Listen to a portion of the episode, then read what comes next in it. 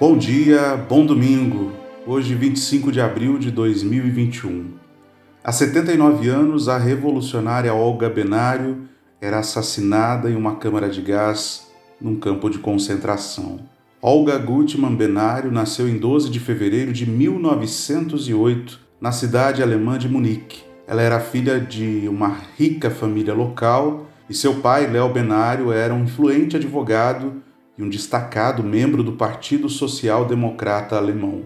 O pai de Olga também era conhecido por tentar ajudar os pobres da cidade. O contato de Olga com grupos de orientação comunista começou aos 15 anos, quando ela ingressou no grupo Schwabing, que era formado por jovens com menos de 18 anos ligados à juventude comunista.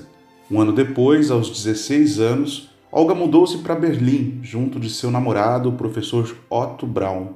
Lá, Olga teve atuação na organização da agitação comunista e no combate ao crescimento da extrema-direita encabeçada pelo Partido Nazista no país. Transformou-se em uma das principais figuras do Partido Comunista Alemão. A jovem revolucionária foi presa em 1926, acusada de agitação. Esse período foi a primeira experiência republicana e democrática da Alemanha. Uma vez presa, Olga foi constantemente interrogada para dar informações sobre seu namorado. Acusada de alta traição à pátria e percebendo que sua vida corria risco, Olga fugiu para a União Soviética por meio da utilização de documentos falsos. Em Moscou, ela foi bastante elogiada pela sua militância e rapidamente subiu na hierarquia do Partido Comunista da União Soviética. Em 1934, Olga aceitou uma missão de grande importância da Internacional Comunista escoltar o revolucionário Luiz Carlos Prestes em segurança até o Brasil. Luiz Carlos Prestes era figura conhecida no Brasil por causa de sua atuação na coluna Prestes. A missão de Olga era garantir a segurança dele. Ela era conhecida na União Soviética como Olga Sinek e durante a viagem passou-se por esposa de Prestes. Os dois encenaram estar em lua de mel. Assim que foi presa, Olga anunciou sua gravidez e que o pai de sua filha era Prestes. Durante sua prisão, a militante foi interrogada diversas vezes para ceder informações sobre os grupos comunistas existentes no Brasil. Como ela não colaborou, Getúlio Vargas decidiu pela sua extradição para a Alemanha. Olga foi deportada em 23 de setembro de 1936 foi recebida pela Gestapo e imediatamente transferida para a prisão feminina de Marnstrasse, em Berlim. Lá, a filha de Olga nasceu em 27 de novembro de 36 e recebeu o nome de Anita Leocádia Prestes. Após forte pressão internacional, o governo alemão cedeu em entregar a menina para Leocádia Prestes, mãe de Luiz Carlos Prestes. A família de Prestes tentou a libertação de Olga, no entanto, o governo nazista recusou-se em libertá-la.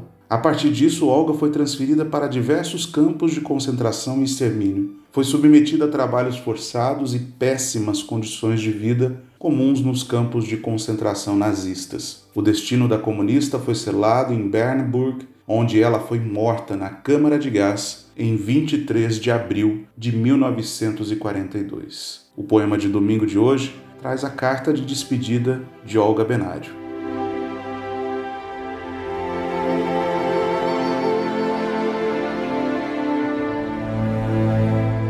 Queridos, amanhã vou precisar de toda a minha força e de toda a minha vontade.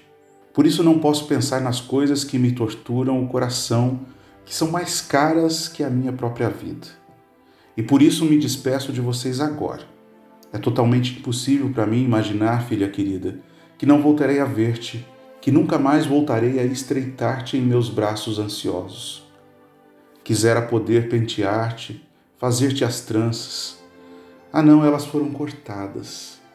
Mas te fica melhor o cabelo solto, um pouco desalinhado. Antes de tudo, vou fazer-te forte Deves andar de sandálias ou descalça, correr ao ar livre comigo. Sua avó, em princípio, não estará muito bem. Deves respeitá-la e querê-la por toda a tua vida, como teu pai e eu fizemos. Todas as manhãs faremos ginásticas, vês? Já volto a sonhar, como tantas noites, e esqueço que esta é a minha carta de despedida.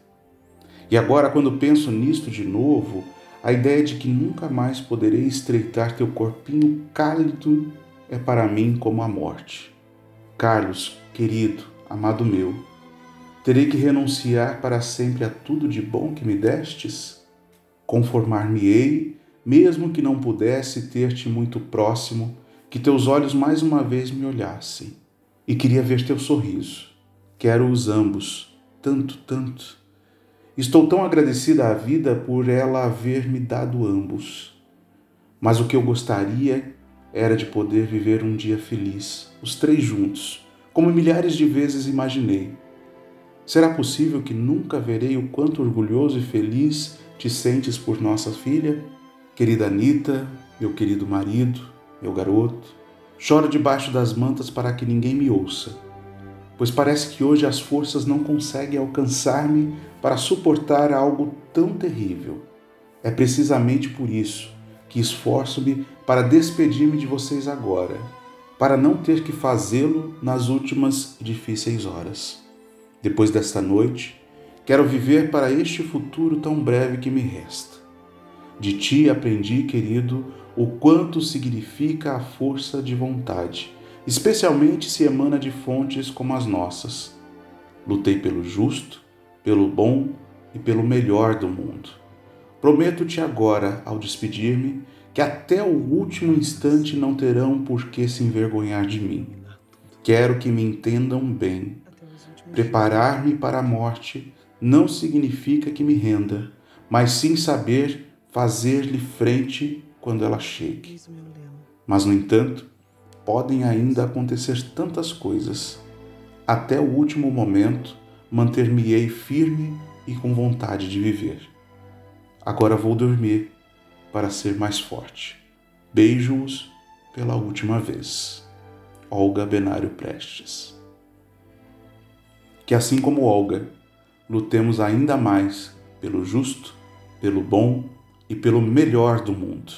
Um bom domingo, uma boa semana e até a próxima.